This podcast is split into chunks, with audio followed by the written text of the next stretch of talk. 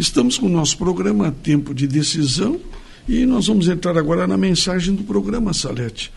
A nossa mensagem, Salete, está no livro de Marcos. Tu pode abrir no livro Eu de Marcos. gosto do Marcos. Eu anotei aqui também. Vamos lá. Marcos já está aberto. Capítulo 5, verso 21 a 24. Marcos.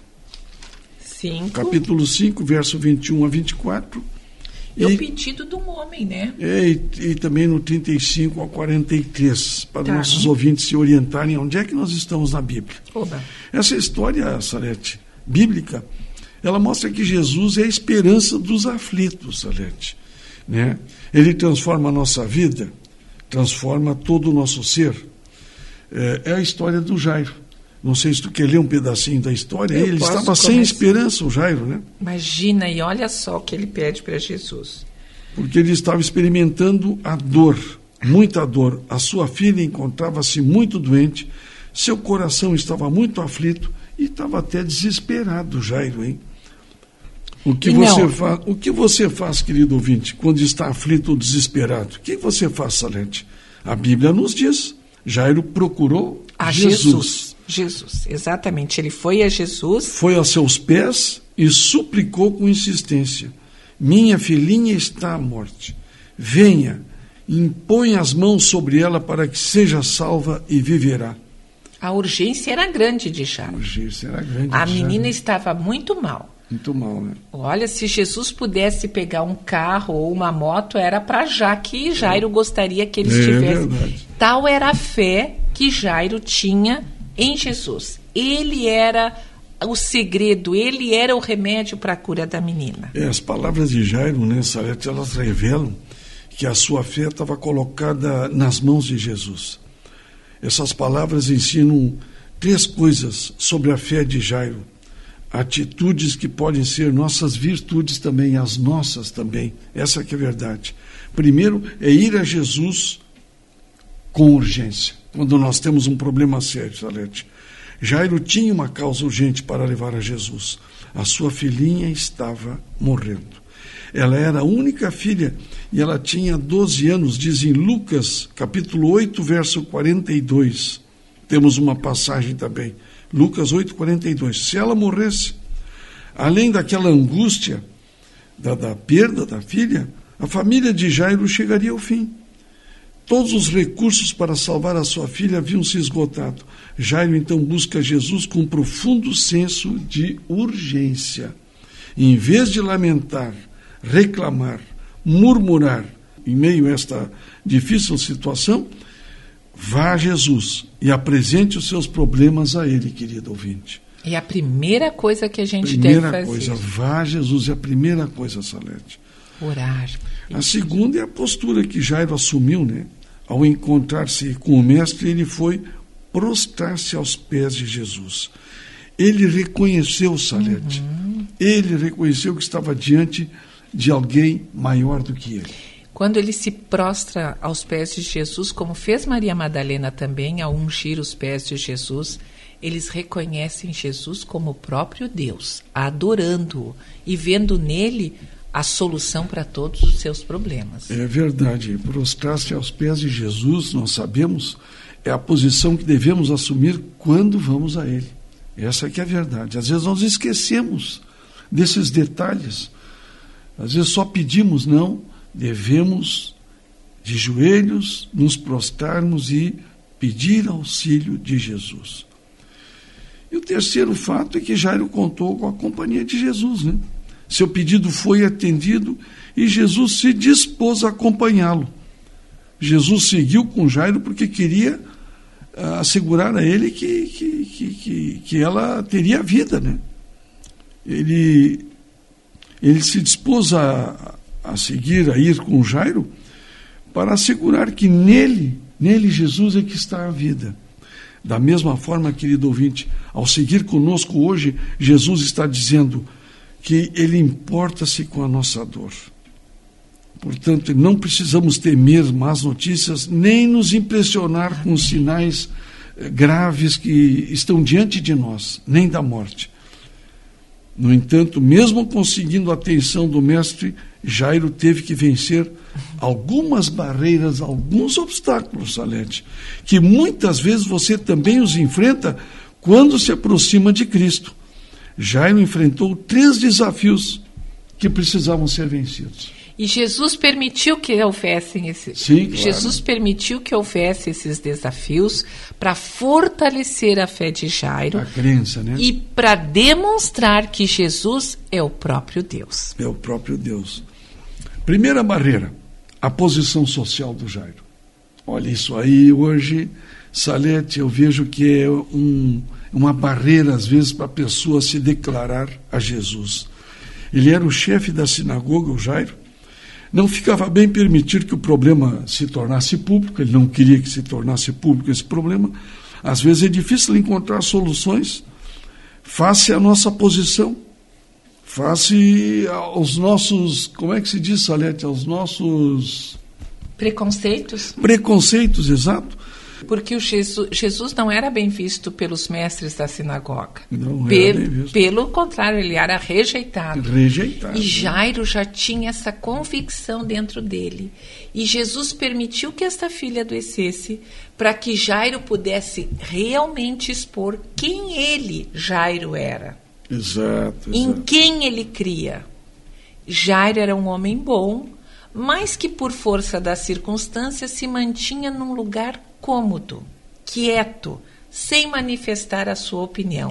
E nesse momento, quando os nossos filhos são atingidos, a gente foge dos preconceitos, deixa os nossos temores, os nossos preconceitos para trás, porque o nosso amor nos lança onde existe a solução e a verdade. E foi para lá que Jairo foi. Não, e, e essa aqui é a verdade, né, Salete?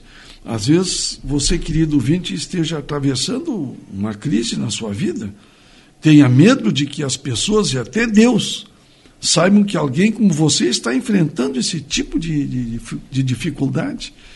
Talvez você esteja preocupado com um filho ou uma filha, ou um vício, ou um pecado oculto que atormenta às vezes a sua vida, mas não tem coragem de chegar a Deus, né?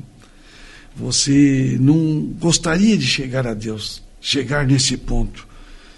E Jairo não se importou com a sua posição social, ele buscou a Jesus publicamente, Salete. Será que a gente publicamente diz o quanto Jesus é para nós?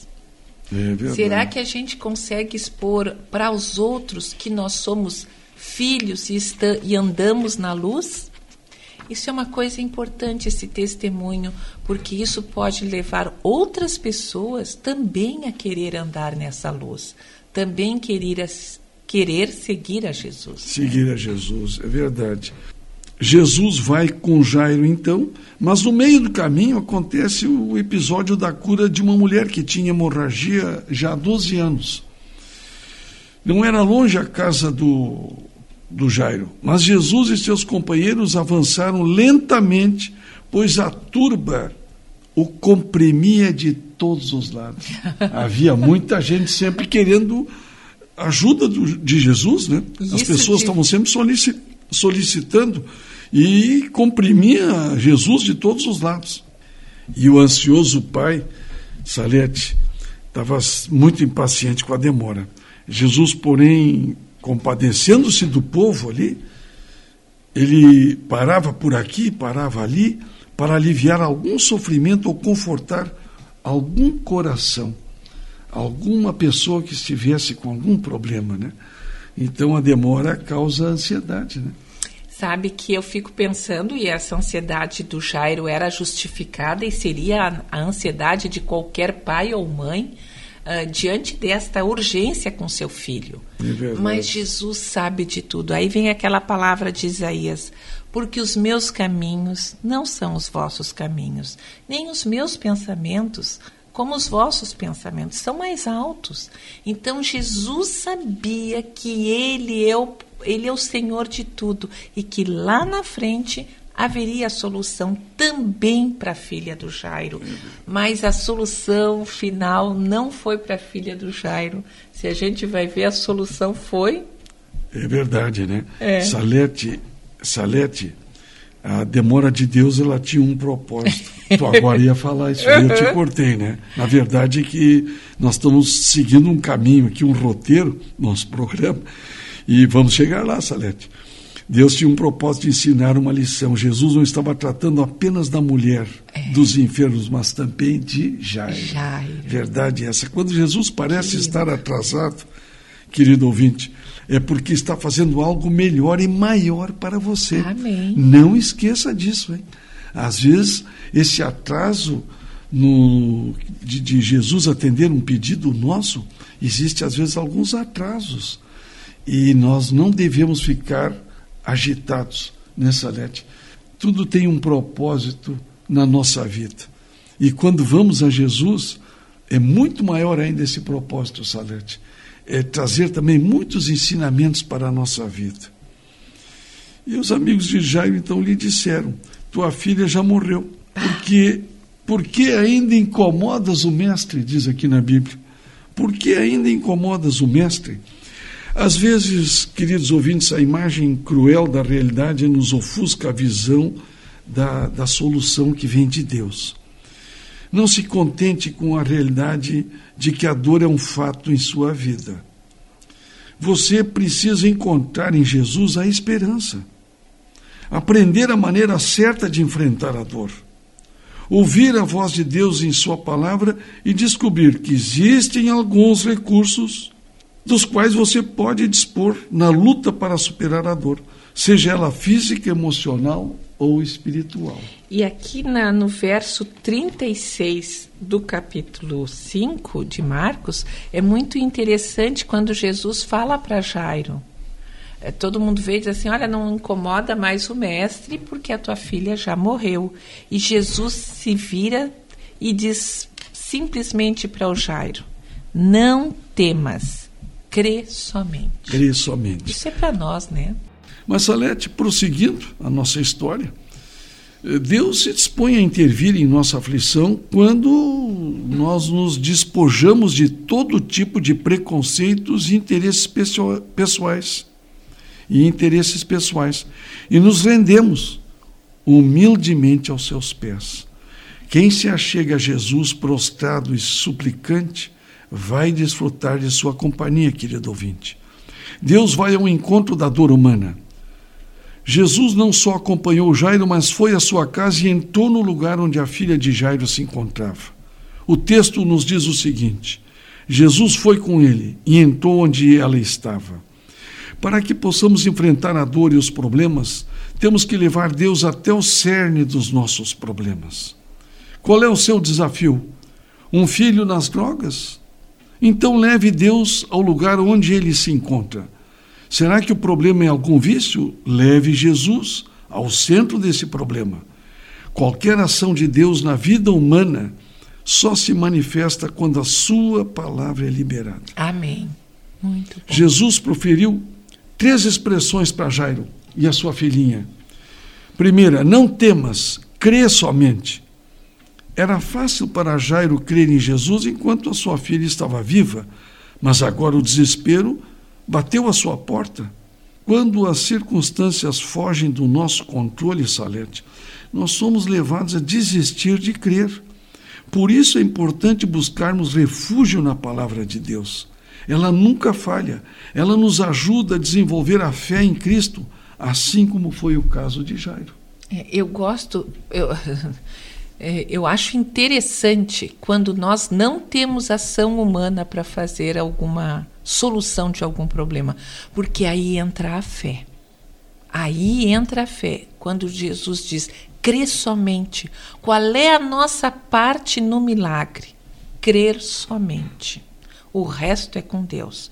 Porque enquanto tiver ação humana, claro que nós vamos fazer as tentativas, vamos levar no médico, vamos comprar a medicação, mas às vezes tudo isso já passou. Às vezes nada mais é humanamente possível. E mais do que nunca, neste momento, é que a nossa fé tem que ser fortalecida, manifestada, uh, endurecida, tem que se mostrar, crer somente. Foi isso que Jairo fez. E ele não tinha mais outra opção. Ele só, ele só podia crer.